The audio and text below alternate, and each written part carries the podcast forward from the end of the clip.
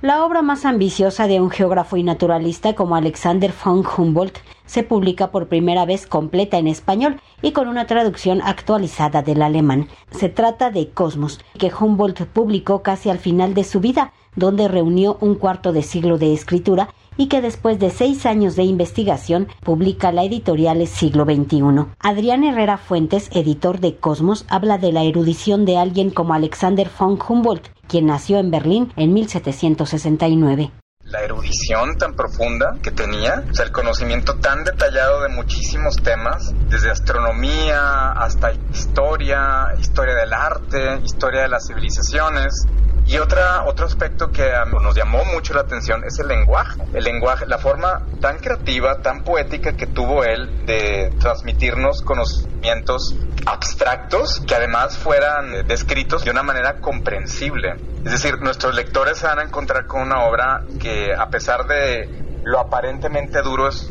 su contenido, es bella en, la, en su forma y sobre todo tiene esa capacidad de atraparte en la curiosidad.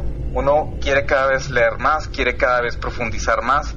El científico alemán recorrió casi 10.000 kilómetros en tres grandes etapas, las dos primeras en Sudamérica y la tercera por las colonias españolas del actual México logró acopiar cantidades ingentes de datos acerca del clima, la flora y la fauna de la zona. En Cosmos, Humboldt reunió su trabajo como investigador del ámbito humano y natural, conviven la literatura y el arte con la mineralogía, la historia de las civilizaciones con la de los animales y las plantas, así como la vulcanología con el estudio de los astros. Una de las características más interesantes del cosmos es que hay conocimientos ahí o saberes que no solo siguen siendo vigentes algunos de ellos, sino que se quedaron completamente en el olvido.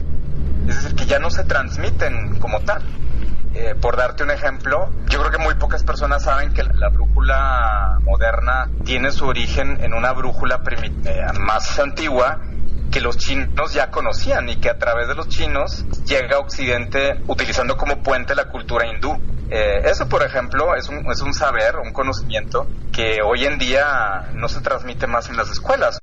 Lo que se tenía hasta ahora de Cosmos era una traducción del francés al español que data de 1874, pero que solo eran los primeros cuatro tomos y faltaba el quinto. También durante el siglo XIX existió un intento por traducirlos directo del alemán, pero solo lograron los primeros dos tomos.